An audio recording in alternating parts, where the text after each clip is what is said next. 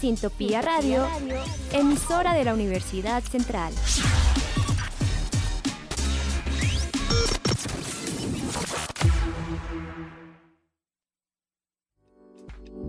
La Agencia Central de Noticias ACN, miembro de Concéntrica Medios de la Escuela de Comunicación Estratégica y Publicidad de la Universidad Central, presentan ACN al oído.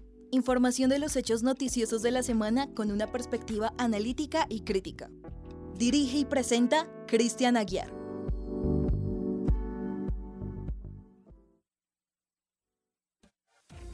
Concéntrica ACN. Síguenos en las redes sociales como Agencia Central de Noticias.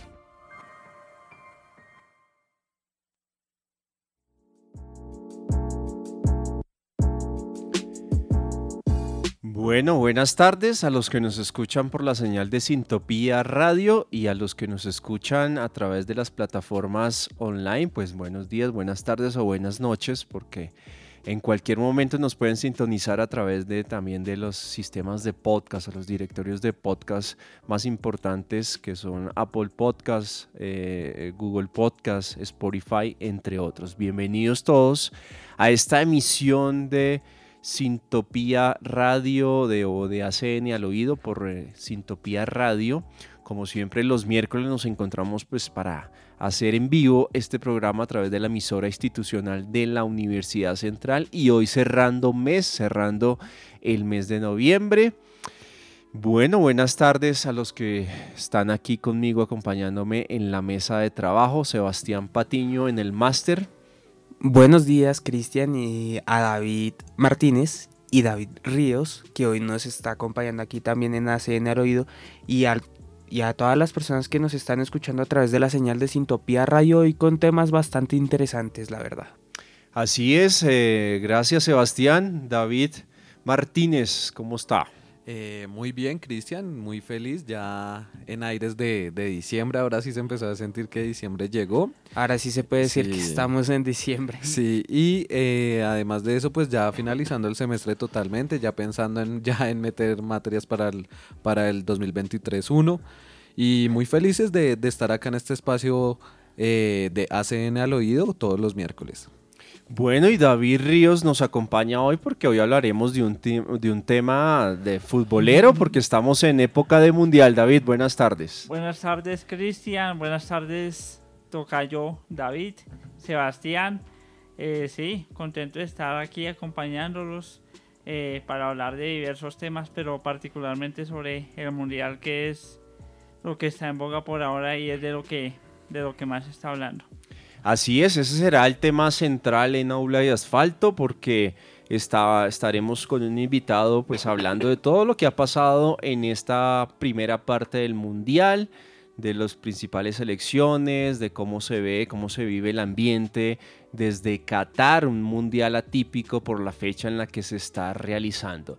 También les tenemos temas de ciencia, por supuesto, en arte sí, tenemos encuentro al oído, plan central nos vamos con todo lo que tiene que ver con rock al parque. Entonces vamos a estar cargados de información en esta tarde en Sintopía Radio y a través de ACN al oído, que es un programa que presenta la Agencia Central de Noticias y Concéntrica Medios de la Escuela de Comunicación Estratégica y Publicidad. Sean todos bienvenidos, yo soy Cristian Aguiar.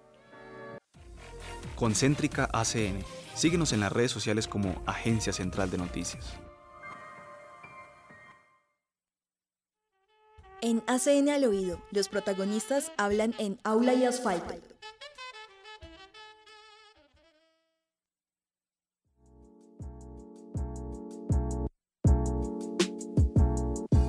Bien, entramos de lleno con nuestra sección principal, aula y asfalto. Y bueno, hoy vamos a hablar de fútbol, de mundial, de todo esto que está pasando en Qatar 2022. Y para ello vamos a tener, o tenemos ya aquí en el estudio, a un invitado, a Manuel Forero, quien es estudiante de noveno de comunicación social y periodismo de la Universidad Central.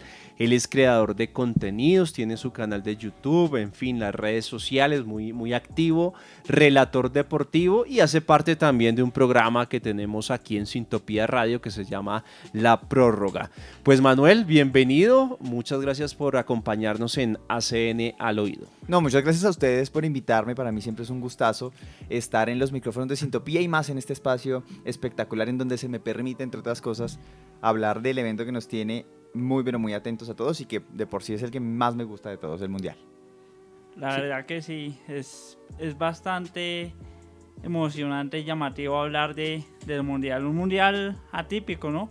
Como primera medida por la fecha en la que se juega, habitualmente se juega siempre a mitad de año. Por temas de climatológicos se decidió jugar eh, en climatológicos entre comillas, ¿no? Em, porque, porque se dice que es eh, invierno en Qatar, pero las temperaturas igual son bastante altas, también por por el tema del país donde se juega, un país donde hay muy poca tradición futbolera, casi que ninguna. Eh, también algunos problemas que han habido con el tema de los derechos humanos, eh, el tema de que es otra cultura, el tema del trato hacia las mujeres, el tipo de violaciones que se hacen hacia ellas. Hacia los migrantes también. Derechos humanos, migrantes, bueno, además. Eh, bueno, Manuel, cuéntanos, para ti, ¿Qué significa eh, hacer un mundial en Qatar? ¿Qué, ¿Qué, impresión te deja? Bueno, yo creo que en, primera medida esto habla mucho de los, de los alcances que tiene la, la, la, FIFA, el ente rector del fútbol en el mundo, teniendo en cuenta que la apuesta a los destinos exóticos para hacer los mundiales, que en las últimas cuatro ediciones, a excepción de Brasil, que es un, equipo con, que es un país con tradición futbolera, lo hizo en Sudáfrica, que no había tenido o muchas participaciones en mundiales. Lo hizo en Rusia, que si bien es una, en cuanto a su selección, un, equipo que tiene tradición futbolera en los mundiales, es sin lugar a dudas un territorio en donde, al igual que Qatar, hay distintas violaciones de derechos humanos y lo hace en Qatar exclusivamente por la cuestión del dinero. Entonces todo esto evidentemente hace parte de, de, de una dinámica que busca la FIFA de, si bien su lema es llevar el fútbol a todos los rincones del globo, al mismo tiempo es evidentemente vendérselo al mejor postor. Ahora, el hecho de que se realice el mundial en un país en donde no hay tanta tradición futbolera hace indudablemente que se altere el calendario y por ende eh, se generen distintas controversias que pueden alterar o, o, afectar a distintas partes. Iniciando, ya tú lo mencionabas David, el hecho de la temporada en la que se hace el mundial. Eh, cambiar de mitad de año a fin de año hace indudablemente que eh, eh, la agenda de las ligas del mundo cambie y que por ende, sobre todo la cuestión física de los jugadores se ve afectada, razón por la cual no está en este Mundial Karim Benzema y lo están aguantando para ver si puede hacer parte de los octavos de final, no está Sadio Mané y otras grandes figuras. Al mismo tiempo, la cuestión del clima, que ya lo mencionaban ustedes, que es invierno entre comillas, que tuvieron que hacer un gasto enorme para que los estadios eh, estuvieran aclimatados, pero que en sesiones de entrenamiento y fuera del estadio el calor en muchas ocasiones es incesante, sobre todo en el área metropolitana de Doha. Y así con muchas otras situaciones que han de una u otra forma generado muchísimo ruido en, este mundial, donde por supuesto, más allá de todo eso, lo más importante es la violación de los derechos humanos y cómo entonces chocan dos culturas en donde no se acepta, por ejemplo, en Doha y en Qatar, eh, beber alcohol en las inmediaciones de los estadios, eh, no debe haber ningún tipo de, de, imagen. De expresión de amor. Exactamente, de imagen que haga referencia a movimientos como eh, el movimiento LGBTI, manifestaciones de afecto, ya lo mencionabas tú, entre muchas otras situaciones. Entonces creo que ha sido un contraste realmente peculiar y que indudablemente va a traer muchísimas lecciones para quien piensa el fútbol en el mundo y para los aficionados, porque se empieza a ver al fútbol como una, como, como, como una situación de carácter político. Sin duda alguna, yo creo que es, es un choque cultural bastante fuerte. Pero bueno, ya pasando a la parte futbolística, ¿qué impresión te deja esta primera ronda del Mundial que ya está concluyendo? Bueno, lo hablábamos Mm, em, detrás de micrófonos, eh, tras bambalinas, y mencionábamos que eh, eh, es un mundial que en su primera fase ha dejado mucho que desear en cuanto a, a, nivel futbolístico se refiere, ¿no? Sobre todo en la primera jornada, excepción del hmm. batacazo de Arabia Saudita contra Argentina, ese 2 por 1, pues han sido partidos que ha carecido la emoción, ha carecido la presencia del gol y que ya por premuras evidentemente de los equipos de querer clasificar a la siguiente ronda, pues esos goles se han podido ver en, eh, la segunda y tercera fecha que se está llevando a cabo, que ya terminó eh, la jornada de hoy en la ventana de las 10 y empiezan los partidos de las dos con ese duelo entre, eh, entre polacos y argentinos.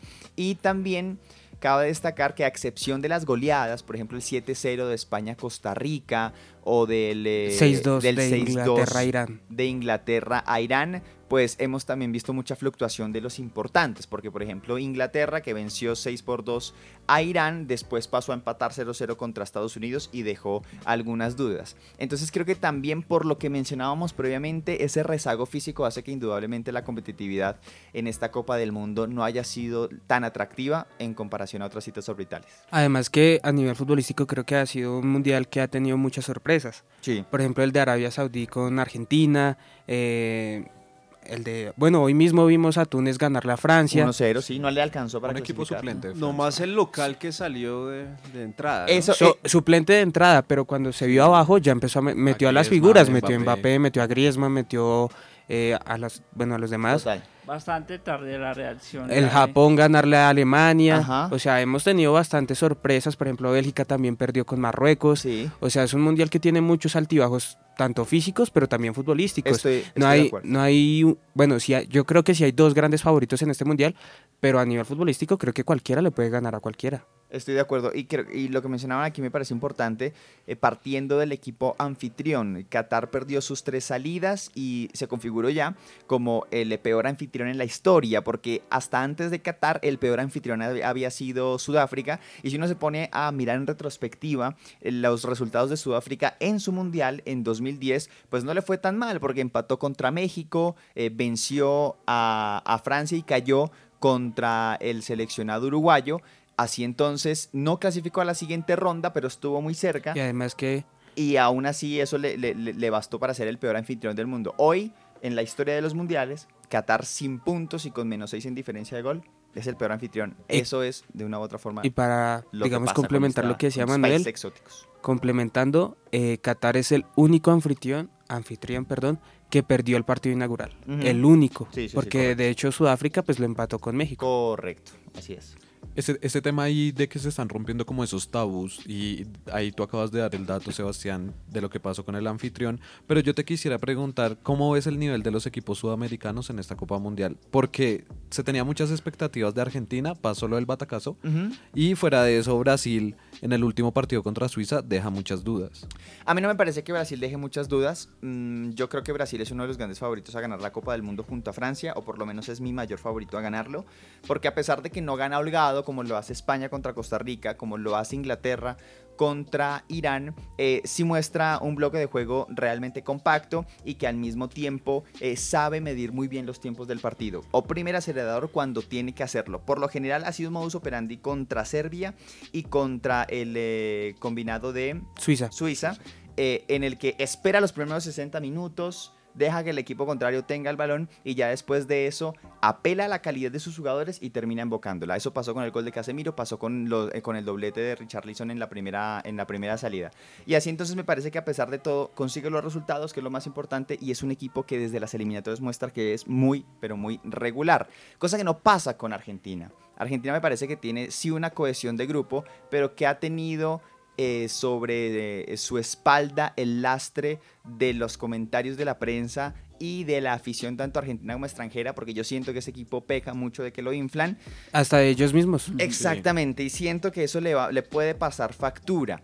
Eh, en cuanto a la cuestión de Uruguay, yo creo que es apenas normal que Uruguay tenga un, debacle en la Copa del Mundo porque viene de un periodo de 16 años con Oscar Washington Tavares. Terminar de ese ciclo en donde evidentemente estaba muy implícita la garra charrúa o la filosofía del fútbol uruguayo a pasar a una de Diego Alonso que es alumno de Luis Aragonés, exentrenador de la selección española de fútbol, pues es un cambio de estilo importante, que mantiene la filosofía del fútbol uruguayo, pero ya evidentemente la forma es completamente distinta. Y no me extrañaría que Uruguay cayera en primera ronda. Me dolió mucho lo de Ecuador porque fue muy regular en la fase de grupos, porque pasó con solvencia contra Qatar, porque fue mejor que los Países Bajos y solamente le alcanzó para empatar. Pero en el partido final, según como lo dijo Gustavo Alfaro, les tocó cometer los errores que no habían cometido en los partidos anteriores. Creo que se le cobra la novatada a este equipo que es verdaderamente joven, que solamente un jugador de su plantilla había disputado un mundial, en Valencia, de resto todos eran muy chicos, promedio de 24 años, y que estuvieron muy cerca de hacer la gesta, pero que es el puntapié inicial para iniciar un proceso importante en el fútbol ecuatoriano. Manuel, siempre, siempre en cada mundial existe una selección de la cual esperábamos más, más y nos decepciona. Correcto. Y una selección que por ahí no era tan tan nombrada y termina sorprendiendo. Correcto. De lo que has visto, ¿cuál es la selección que más te ha sorprendido negativa y positivamente? Creo que la, la selección que más me sorprendido positivamente es Ecuador, pese a no haber pasado a la fase de grupo, a, la- a los octavos de final, y Australia. Australia llega a la Copa del Mundo por medio del repechaje, venciendo en esa tanda de penales icónica contra Perú. Se pensaba que iba a ser el caballo negro de esta Copa del Mundo en el grupo D y se sobrepuso ante Túnez, que es un eh, equipo en proyección, y ante Dinamarca, que según lo que había hecho en Euro 2020, era uno de los equipos que iba a ser eh, o que estaba llamado a por lo menos pasar a la siguiente fase y ser quizá un poquito protagonista porque alcanzó la vara de los cuartos de final en la, en la, en la Eurocopa 2020 porque traen un muy buen proceso y además de eso tienen muy buenos jugadores. Entonces creo que Australia pasar este tipo de situaciones teniendo en cuenta que tuvo que jugar un partido adicional de, de, repechaje, pues eh, creo que es una clara revelación de la Copa del Mundo. Eh, pro- yo también creo que mm, me, me sorprende mucho lo hecho por Senegal, porque si bien es una selección muy buena y que tiene grandes jugadores, no había podido pasar la fase de grupos desde la década de los 90, desde que su entrenador era jugador de la selección. Así entonces creo que también la selección africana pasa a una zona en la que estaba con rivales muy difíciles y se enfrentará entonces a Inglaterra en la siguiente ronda. Y la que me ha decepcionado en parte Argentina también por lo que ha mostrado, porque a mí sí me quedan muchas dudas de lo que hace Argentina en su fase de grupos, aun cuando hoy depende de sí mismo para poder clasificar. Y una selección que le tengo mucho cariño y que ya la mencioné es Dinamarca. Esperaba mucho más de Dinamarca por el proceso que traen, pero eh, quedaron últimos en su grupo con una sola unidad. Y así entonces pues tendrán que volver a replantear eh, su paso a United 2026, más aún cuando fueron primeros en su zona para llegar a Qatar. Ah, Manuel, una pregunta con eso. Eh, hay un, bueno, yo pienso, hay dos selecciones que en lo personal, una me está, digamos que medio decepcionando y la otra que me está medio sorprendiendo. Si bien las dos selecciones tienen nóminas muy buenas, tienen unos equipos que siempre dicen son favoritos y son Alemania y Portugal. Alemania por un lado, pues, eh, pues yo le decía antes hablando con David, para mí estaba en el grupo de la muerte, porque está con España, con Costa Sí, Rica claro. que siempre da sorpresa y Japón siempre es un rival duro. De hecho en la Copa eh, Mundial pasada llegó a cuartos y lo eliminó, si no estoy mal, Bélgica. Entonces, pues digamos en el caso de Alemania es un equipo que se ha venido, que desde el que ganó la Copa del Mundo de 2014 se ha venido abajo. Más allá de que ha tenido y tiene jugadores muy buenos.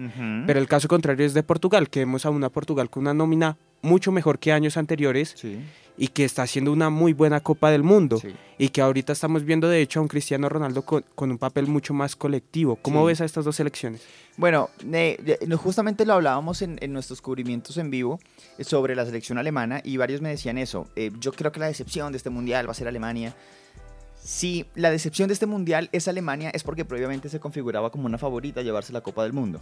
Y Alemania nunca fue favorita a llevarse la Copa del Mundo ni en esta edición y me atrevería a decir que ni siquiera en Rusia 2018 pese a que era el campeón vigente. ¿Por qué? Porque en Rusia 2018 eh, llega eh, con el mal del campeón del mundo, que no fue en este caso de, de Francia, y es con la misma nómina o con una nómina muy parecida eh, con la que se consagró en la edición anterior, es decir, una nómina gastada y además de eso con las fases finales del proyecto de Joachim Lev delante de la selección teutona. Así entonces, y con la irregularidad que también le supuso participar en la Euro 2020 y en las etapas clasificatorias, Alemania no llegaba como favorita a ganar la Copa del Mundo. Llega a Qatar con una muy buena selección, con jugadores muy pero muy talentosos, que son jóvenes, que hacen parte del recambio que no tuvo en eh, Rusia 2018, eh, pero que todavía le falta mucho que engranar, porque Hans-Dieter Flick delante de la selección lleva aproximadamente un año después de dejar su cargo en el Bayern de Múnich, y si bien hace parte de la escuela de Jürgen Klinsmann, de Joachim Löw, creo que todavía le falta un poquitín. Portugal, caso contrario, porque eh, Santos es un entrenador que ya sabe que es consagrarse con la selección portuguesa en Euro 2016 y que además de eso tiene una base que mezcla experiencia con juventud muy importante, que tiene jugadores de proyección que si bien en sus clubes no les va muy bien, en la selección la rompe. En caso Bruno Fernández, que esta, eh, que esta temporada con el Manchester United no está muy bien, y Joao Félix, que cada vez está siendo más relegado por el Cholo Simeone en eh, el Atlético de Madrid, pero que como extremo por derecha en la selección portuguesa lo hace verdaderamente bien. Así entonces, creo que Portugal tampoco la veo como favorita a ganar la Copa del Mundo, pero sí está llamada a ser protagonista y tiene con qué para igualar su mejor actuación o una de sus mejores actuaciones en los mundiales, como lo fue en Alemania 2006, llegando a semifinal. Manuel, yo te quiero preguntar por la selección de Bélgica. Una selección, una muy buena generación, Mm. con unos muy buenos jugadores, pero que siempre siente uno que le falta esos 5 centavos para el peso, como se diría. ¿Qué, ¿Qué pasa con la selección de Bélgica que no puede bajar esa buena generación y ese buen juego por momentos que expresa en, en títulos? Bueno, yo creo que aquí hay dos cosas para hablar de la selección de Bélgica. En primera instancia, que Bélgica sufre de lo que le pasa a Argentina, que es una selección, creo yo, infinitamente sobrevalorada. Porque tiene grandes jugadores, o los ha tenido durante muchos años, pero siempre se ha quedado de ver. Llegó a cuartos de final en Brasil 2014, llegó a semifinal en Rusia 2018. Y dos, que la generación dorada que tú hablas, que no le quita que sea dorada, porque sí es dorada, está excesivamente gastada. Y eso lo han mencionado Jan Vertonghen, Menier, el mismo Alderweireld, los jugadores de la saga defensiva de Bélgica reconocen que su grupo está pasado de años. Tienen un promedio de edad de 30 años, un promedio muy alto para afrontar una Copa del Mundo, para afrontarla siendo competitivos. Tanto fue así que les costó mucho el partido contra Marruecos a tal punto de que lo perdieron. Y también les costó mucho su partido contra Canadá, un equipo que yo le tenía mucha fe, pero que regresó a un mundial después de más de 30 años eh, y que les costó mucho esa primera salida y aún así terminaron venciendo. Creo que es un equipo que lo sostienen jugadores que están consagrados en este momento como Thibaut Courtois, Y Kevin De Bruyne. Exactamente, o jugadores que lo estuvieron y que de una u otra forma lo sostienen por su prestigio más no por su presente. El caso más específico, Eden Hazard. No juega en el Real Madrid, está lesionado. Eh, vio mm, abrumada su carrera en el Real Madrid, esto lo mencionaba Daniel Rojas, a quien le mando un saludo, eh, pero que aún así lo hecho, por la lo hecho con la selección eh, le, permite estar en una nueva cita orbital. Es un mal que vive, por ejemplo, el fútbol colombiano con James David Rodríguez y Radamel Falcao. Entonces, en ese orden de ideas, siento que Bélgica va a dejar mucho que desear, que tiene que jugársela todo por el todo para poder clasificar a la siguiente ronda, pero que yo lo veo muy complicado porque su generación está gastadita ya. Sí, ese tema de, de Bélgica siempre ha sido bien controversial porque eran esos jugadores top de élite y que se esperaba mucho más en, las ante- en los anteriores mundiales. Creo que llegaron muy lejos y se esperaba mucho más en esta edición de, de Qatar 2022. Ujú. Te quisiera preguntar cuál crees que es la sorpresa en este momento y cuál crees que va a ser la sorpresa en general y un jugador que tú digas de pronto, no sé, de pronto Foden, lo que está haciendo, eh, va a seguir sonando o crees que va a aparecer otro jugador en, eh, en este mundial. Bueno, si me hablas de figura o, de, jugador joven que vaya a aparecer, me uno a la noción de Phil Foden, pero yo me voy más con la selección española. La dupla en el centro del campo, Pedri Gavi, es espectacular. Eh, Pedri es un excelente jugador con eh, grandísimas prestaciones, con muchísima condición técnica, con una excelente interpretación del juego, que a mí no me gusta comparar a los jugadores, eh, pero sí tiene mucho el corte de Andrés Iniesta. Y eh, Pedri pareciera que uno lo, lo, lo- lo hubiera jugando durante muchísimos años. Y Pedri apenas tiene 19 años. Hace dos años iniciaba en el Fútbol Club Barcelona, procedente de la Unión Deportiva Las Palmas.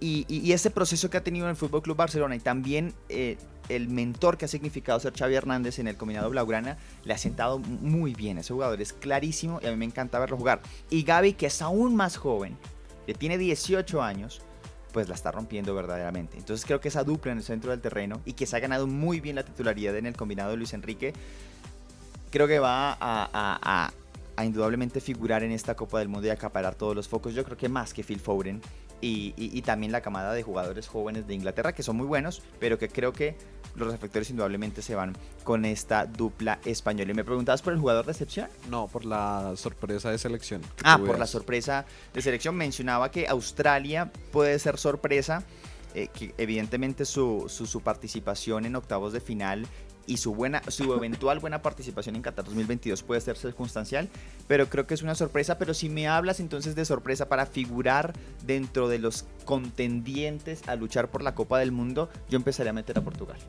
Sí, total. sí. Totalmente. Y además con los jugadores jóvenes también mencionar a Musiala. Que de Ah, hecho lo vimos en ese partido de España-Alemania, que Ujú, Musiala también dio mucha cátedra de la clase que tiene, eh, pues jugando en el Bayern, Bayern Múnich. Totalmente. Y, y otro que está dando sorpresa, que yo creo que va a estar dentro de los goleadores del Mundial, es Gapo.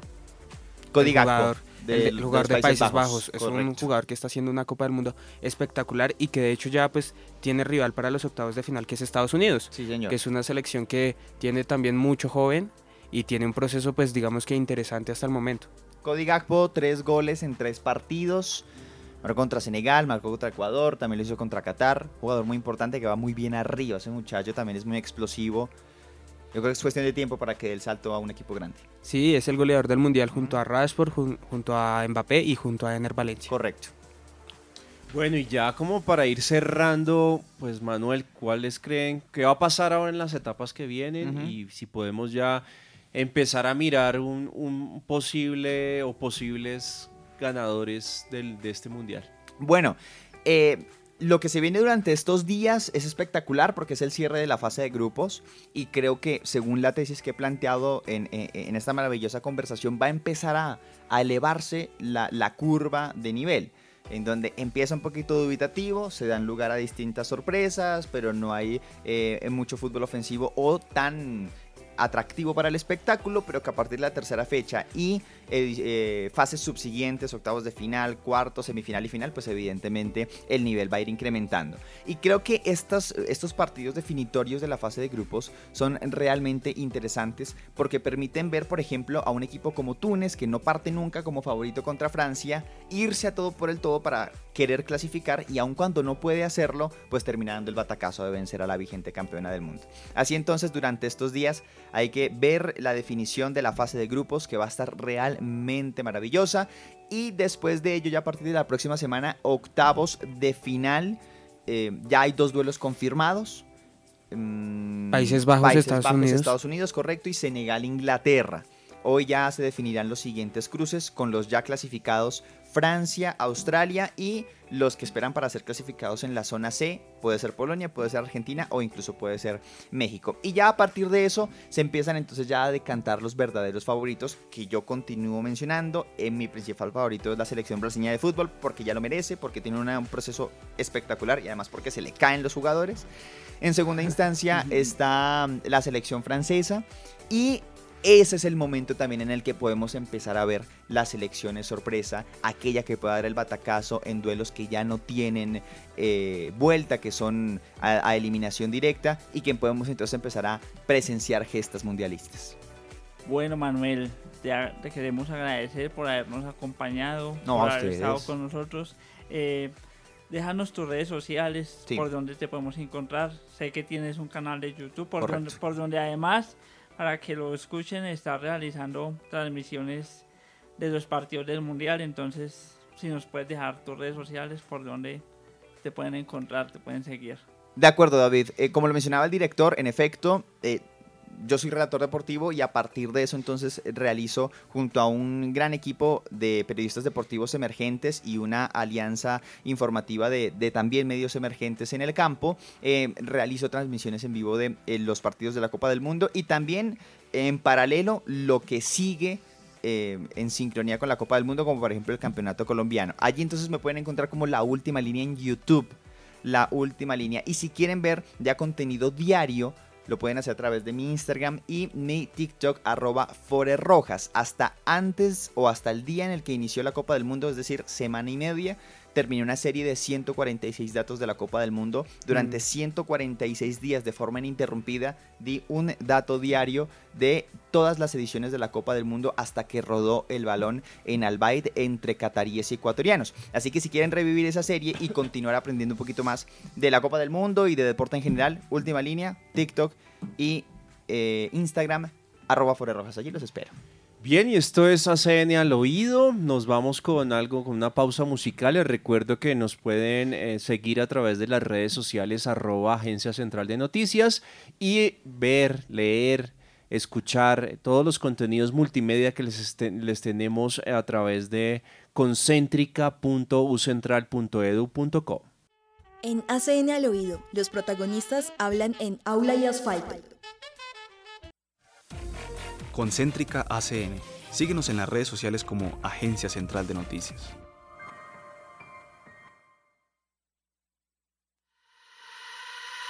Arte sí, arte, tecnología y ciencia.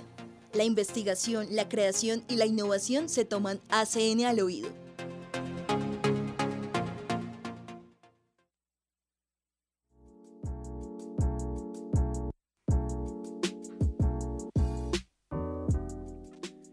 Seguimos aquí en ACN al oído. Un saludo para todos nuestros escuchas que lo hacen en directo a través de Sintopía Radio, la emisora institucional de la Universidad Central, o que lo hacen en diferido en cualquier momento a través de nuestro canal de podcast ACN al oído. Nos buscan en Spotify, en Apple o en Google Podcast y se suscriben. Es la invitación para que les llegue la actualización cuando subamos este contenido u otros que tenemos en nuestra plataforma y nuestros contenidos que creamos eh, para ustedes semanalmente. Ahí ustedes pueden encontrar muy buenos eh, contenidos de, información.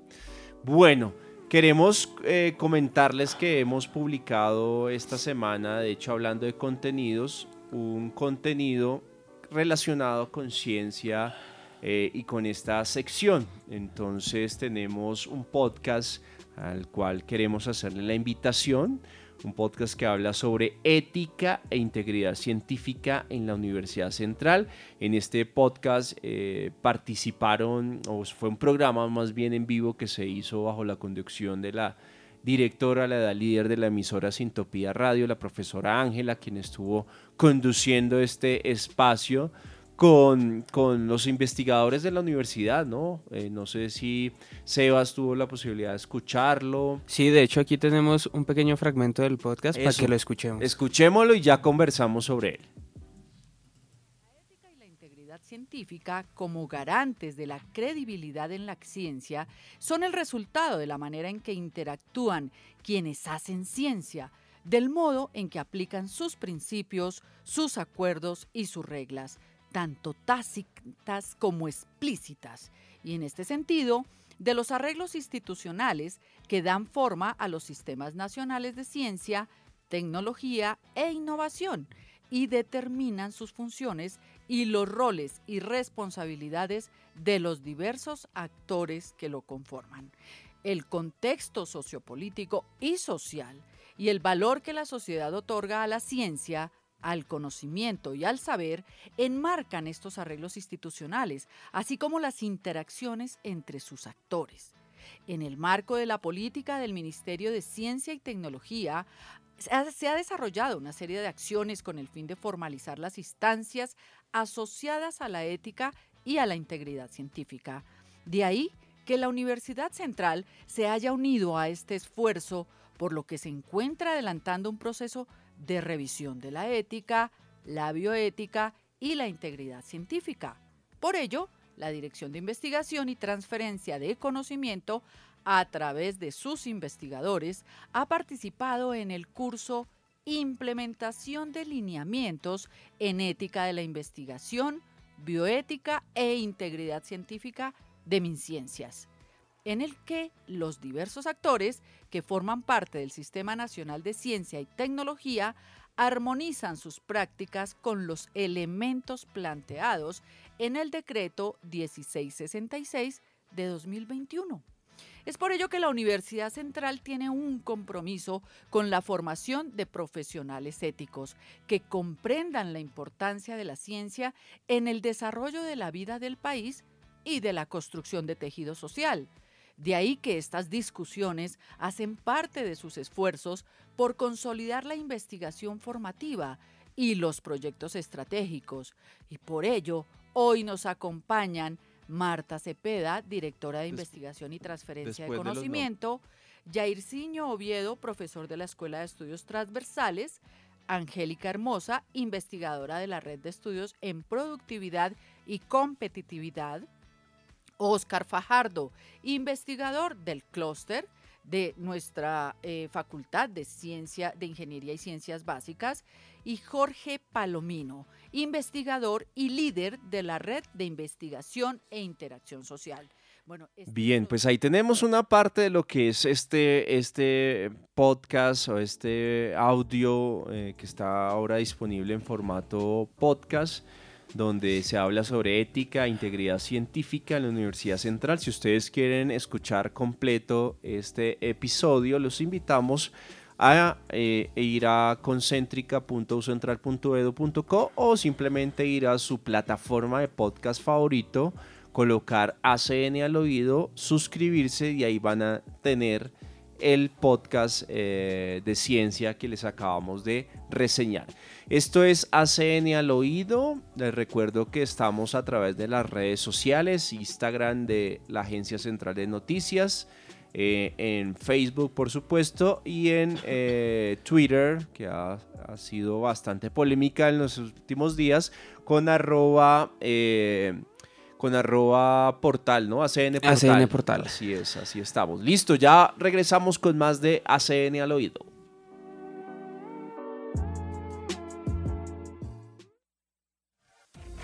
Concéntrica ACN.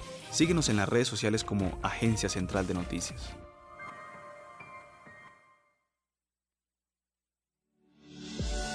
Cultura ciudadana, espacio público y medio ambiente. Este es el Plan Central.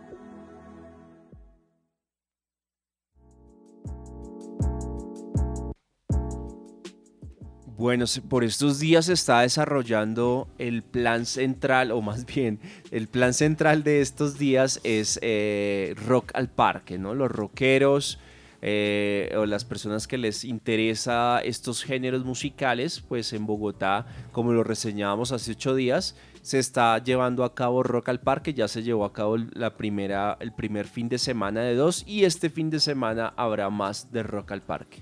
Sí, Cristian, y es que como tú muy bien lo dices, eh, venimos con esta línea gráfica tan brutal que se está manejando en Rock al Parque y para este fin de semana venimos con el, eh, el, mito Guayú que habla sobre el origen de la naturaleza, pero el día sábado 3 de diciembre eh, hay un invitado que me llama mucho la atención y se llama Afrotronics que viene directamente desde África y vamos a, esperar qué es lo que va a suceder con, con Afrotronics. Y además de eso también estamos viendo eh, Ilegales, es un grupo muy muy sonado en España y muchas personas están muy pendientes de lo que vaya a pasar en esa agenda el día sábado. Además de tener pues obviamente las eh, artistas nacionales y distritales porque pues el Rock al Parque tiene esas tres.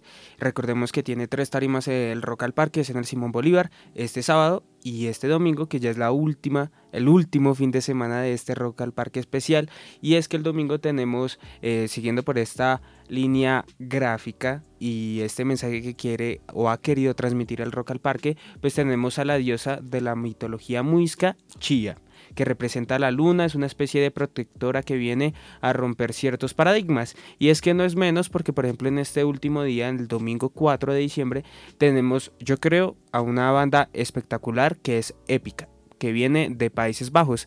Es esta banda de metal sinfónico que tiene mucha representación en este sentido de eh, romper paradigmas, porque es metal sinfónico. Sí, y además de eso, Sebas, también vamos a tener a Love of Lesbian, que también es un grupo que ha sonado demasiado. Apenas se anunció, muchas personas estaban muy pendientes de lo que iba a suceder, porque era también un grupo como de los más fuertes que traía la, programación de Rock al Parque. También va a estar 1280 Almas, que es un grupo también muy fuerte en la escena colombiana. Cronos. Cronos también, y Titán, que viene directamente desde Medellín. Y eso es más o menos lo que vamos a tener este fin de semana en el segundo fin de semana de Rock al Parque, vaya la redundancia. Está interesante la programación para que no se la pierdan el remate de Rock al Parque 2022 este domingo y este sábado en el Parque Simón Bolívar.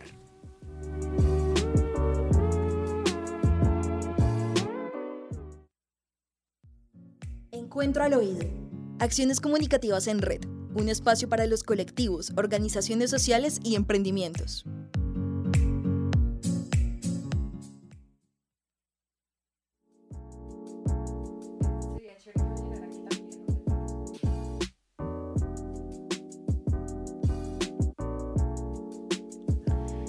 Bien, y esto seguimos, seguimos aquí hablando de, varios temas y en esta sección final, en el encuentro al oído, pues tenemos a una eh, integrante de la comunidad centralista. Ella es Lina eh, Castro, que está con nosotros en esta, en esta tarde y nos va a hablar de qué, David. ¿Por qué tenemos a Lina acá? Bueno, al igual que Manuel, son estudiantes que ya están en noveno semestre y que son demasiado influyentes en todo lo que se ha visto en la carrera. Y además de eso, resaltar que Lina Castro es la directora de Infomaniacos, un programa que es demasiado brutal y que en estos momentos Lina nos platicaba que eh, hablaban sobre periodismo investigativo, pero hace un tiempo también hablaban de eh, la línea de ciencia, si no estoy mal.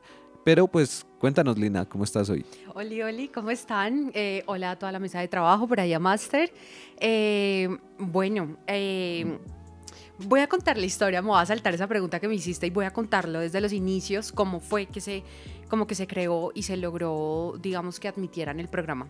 Infomaníacos nace desde que Sergio, el antiguo director de Sintopía Radio, estaba. Entonces yo le pasé la propuesta formal a él y le dije, mira, me gustaría hacer un programa nuevo y algo que no se haga mucho en Colombia. Entre esos está el periodismo científico. El periodismo científico realmente, las más duras son mujeres, de personas más representativas a nivel de Colombia.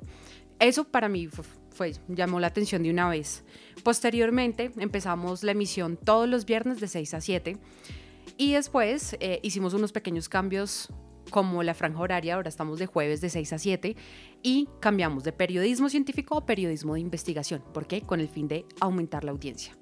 ¿Qué es eso? O sea, que queremos llevar mucha información a muchas personas, pero que también sea de su interés. Por más de que el periodismo científico sea importante, es muy complejo abarcarlo. Eh, tiene unas temáticas demasiado densas que llevan un montón de tiempo de investigación. Eh, entonces dijimos como no, vamos a lanzarnos con toda. Ha sido un proyecto muy hermoso. Ah, ahorita tenemos nuevos integrantes. Mm, ha sido muy enriquecedor. Eh, ser director es algo que te lleva a cuestionarte realmente lo que eres como ser humano, a ser líder, no a generar órdenes, sino que lograr esa capacidad de liderazgo con personas que son mis amigos es bastante complejo, es genial, es muy retador a nivel personal, a nivel académico a nivel de compromiso, ¿no? Porque la radio nunca para. Entonces, es eso. Ah. Ok, y te quisiera preguntar, ¿cuánto tiempo llevas tú eh, como directora de, de Infomaniacos? Y además de eso, ¿qué es lo que, o sea, qué temas la audiencia puede encontrar al escucharlos? Listo, súper, súper esa pregunta. Eh, yo creé eh, Infomaniacos, entonces desde que inició está conmigo, lo trabajé un año antes de que saliera al aire, antes de que me lo aceptaran. O sea, se vino así súper luchado, lo que uno dice es algo con lo que soñaba y se hizo. Y bueno, nosotros abordamos temáticas desde lo que tiene que ver con cosas psicológicas, nutrición, cualquier tema que ustedes imaginen, ahí lo tocamos. Eh, ahorita vamos a hablar de cosas esotéricas, eh, vamos a hablar de la tabla Ouija, em, preparamos un especial navideño de tradiciones navideñas colombianas que viene con un boom de información súper chévere. Em, todo, todo, todo lo que se pueda investigar, que en teoría es todo lo que nos rodea, ahí lo van a encontrar. Pueden seguirnos como arroba infomaníacos con K en Instagram y en TikTok y pueden escucharnos en Spotify, SoundCloud y bueno, ahí en las plataformas como donde pueden escuchar hay otra, pero no me acuerdo cuál es. Eh, y, ya. Ok. Eh, te quisiera, bueno, ya dejando un poco eh, de lado lo que es Infomaniacos para que todas las personas estén muy pendientes, ¿cuál es el horario de Infomaniacos? Pero también te quisiera preguntar otra cosilla y es, yo he visto que tú te mueves demasiado en redes sociales y que ayudas a las personas en sus emprendimientos. Uy, sí, sí, me, me calaste por donde era. Eh, bueno, inicialmente Infomaniacos está de 6 a 7 pm todos los jueves, ahí nos van a ver muy puntualitos. Eh, y bueno, yo actualmente soy directora de cuentas en una empresa que se llama Global Marketing. Eh, soy community manager. Eh, me manejo un tiempo como independiente. Manejado varios clientes así. Sin embargo, es complicado manejar tanta gente y cuando se tiene la universidad y el trabajo. Eh, ¿Qué me encargo ahí? Posicionamiento en Google, en Facebook, en Instagram, pauta. Pauta es que tú metes dinero para que el banner o la publicación que se haga muchas personas puedan verlo. El público objetivo eh, de 18 a 65 años, si son mujeres, si son hombres, es un tema súper complejo, es muy gratificante, eh, también es demandante, hay que decirlo. Es el hecho de que todo el tiempo, a toda hora, tienes que estar creando contenido, cómo enganchas a la audiencia. Ahorita estoy manejando solo siete clientes, finalizando diciembre esperamos que sean 10 las cuentas que me pasen. Y no sé, ¿qué, qué más quieren saber? Una estudiante bien pila, la tuve también como estudiante, muy juiciosa, muy pila, desde ahí con su Gracias, tema profe. digital, con su influencia por, por el manejo de lo que estaba contando en el trabajo que hace en la agencia digital y con muchos proyectos. Y qué interesante eh, poder saber, Lina, que vas por muy buen camino, que también estás aquí en, en, en ACN, perdón, en Sintopía, con programa, que desde tiempo atrás ya también había comentado de, de ese, de ese programa Info, Infomaníacos, ¿no? Sí, Infomaníacos. Bien, bien jocoso el nombre. Sí, interes- ¿de dónde nace nombre. el nombre? Infomaníacos, eh, queríamos decir como locos por la información. Eh, eso era como entonces salieron muchas y ha salido bromas a raíz de infomaníacos, lo asocian mucho con infomaníacos, entonces digamos que eso es como un buen gancho para las personas, Eh, ese, ese morbo, ¿no? Que uno le puede poner a las cosas, eso, eso engancha demasiado. Ok, eh, Lina, cuéntanos cómo te podrían encontrar a ti en redes sociales para que de, de pronto te puedan contactar y tú puedas ayudarle a todas las personas que nos escuchan o a los que estén interesados con sus emprendimientos y en poder posicionar sus marcas. Por supuesto, claro que sí. Estoy manejando ahorita desde micro eh, empresarios, también lo que son emprendedores y también lo que son ya empresas grandes a nivel de que manejen un CRM más complejo, hotspot, bueno, etcétera, etcétera. Eh, quienes me estén escuchando y conozcan del tema ya saben de qué les estoy hablando. Y en mis redes sociales me pueden encontrar como arroba hola guion bajo, mis guion bajo, peguis y P-E-W-I-S. Peguis con W. No lo sé, o sea. Un poquito complejo. Sí. Ahí no se está aplicando el tema. Mira, mira que yo quisiera cambiarlo. fácil. Yo quisiera cambiarlo, pero ha sido complicado porque hay una identidad detrás de ello. Hubo una persona que me sigue en mis redes sociales y creó como una Mis Peguis Lovers. Él me dice hashtag mi Lover y creó otra, otro Instagram en donde republica contenido mío. Entonces es difícil, la gente a veces me habla y me dice hola mi Pegui y yo hola, ah, Oliwi, eh, Chagui. es como eso que te va caracterizando en el, el mundo digital y que también pues permea mm, como las relaciones que tengo con las personas de, de manera cotidiana. Yo la cambié, yo le puse como Lina Castro, pero no, o sea, no soy yo.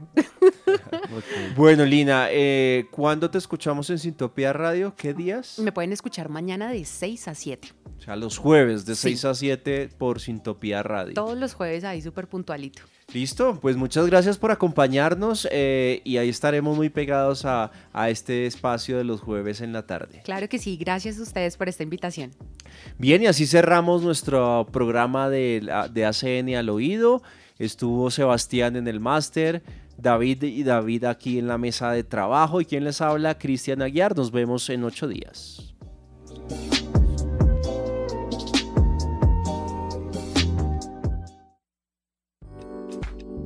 La Agencia Central de Noticias ACN, miembro de Concéntrica Medios de la Escuela de Comunicación Estratégica y Publicidad de la Universidad Central, presentó ACN al oído.